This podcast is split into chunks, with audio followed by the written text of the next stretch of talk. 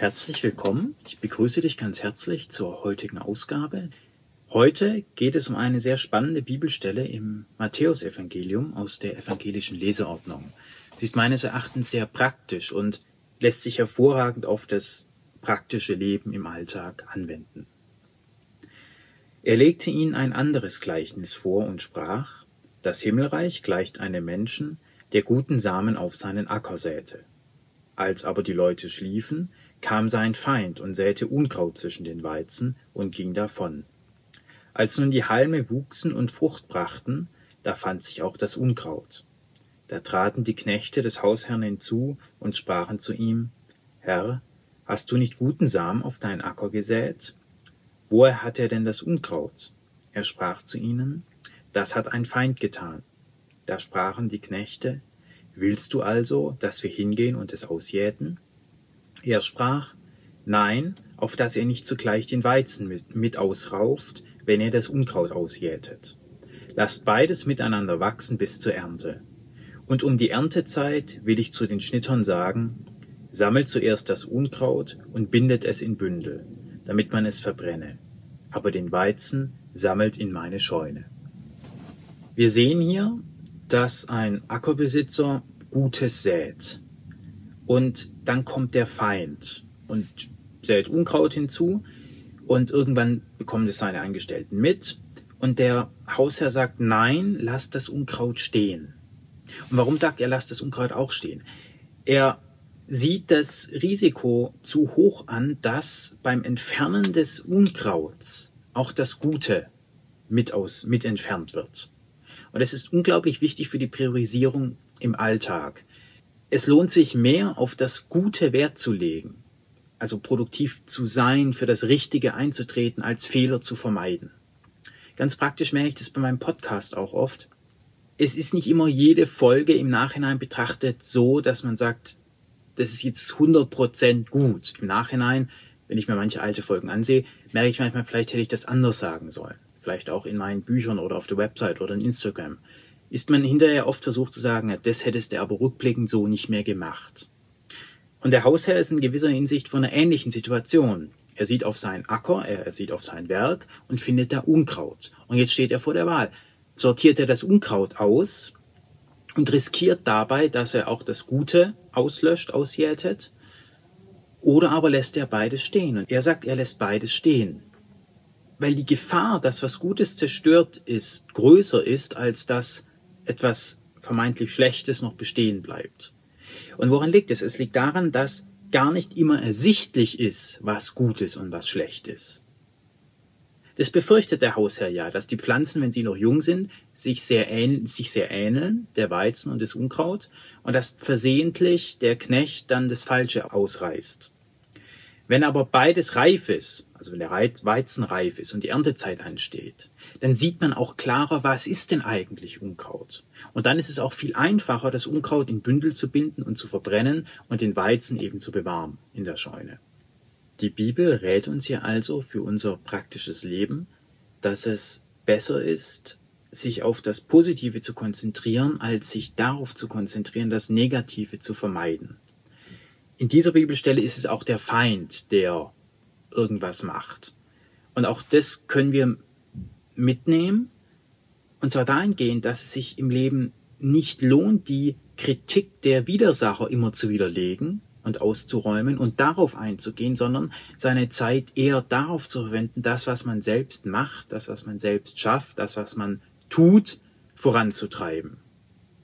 Wann immer der Mensch die Wahl hat zwischen Fehler vermeiden oder die, die Fehlervermeidung zu priorisieren zu Lasten des Erschaffens von neuem Guten, soll der Mensch das Erschaffen des Guten wählen.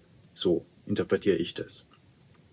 Und es ist, zumindest dieser Textstelle zufolge, immer besser, das Schlechte erstmal stehen zu lassen, seine begrenzte Zeit nicht dafür zu verwenden, das Schlechte auszumerzen, sondern es bestehen zu lassen, um diese Zeit, diese begrenzte Ressource zur Verfügung zu haben, um das Gute zu schaffen.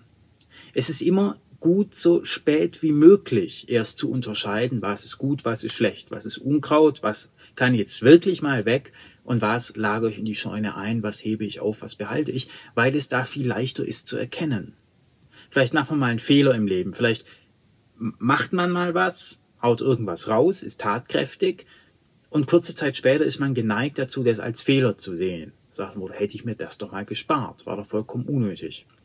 Und hier rät uns die Bibel ganz praktisch eben zu sagen, lass es erstmal so stehen, versuche auch nicht zu schnell den eingeschlagenen Weg zu korrigieren, versuch nicht zu schnell auf YouTube deine Podcast-Folgen, deine Instagram-Posts oder Textstellen aus deinen Büchern rauszuwerfen, sondern lass es stehen und schau in 20, 30 Jahren nochmal drauf, weil dann ist klar, was ist Weizen und was ist Unkraut. Der Aspekt, dass hier der Feind was sät, also aus Boshaftigkeit, den halte ich für weltlichen Eintrag. Man kann insofern was aus dieser Feind-Metapher, aus dieser Feindthematik ziehen, als dass es einfach sinnvoller ist, Menschen reden zu lassen, Kritiker reden zu lassen und sich weiterhin auf sein Content, auf seine Aussage, auf seine Botschaft zu konzentrieren, als versucht zu sein, immer auf die Widersacher einzugehen und zu versuchen, sich zu verteidigen. Denn die Zeit, die ich damit verbringe, mit Menschen zu diskutieren, die mein Feind sind im übertragenen Sinne, die habe ich nicht mehr zur Verfügung, um Weizen zu säen, um, um das Positive, um meine Botschaft voranzubringen.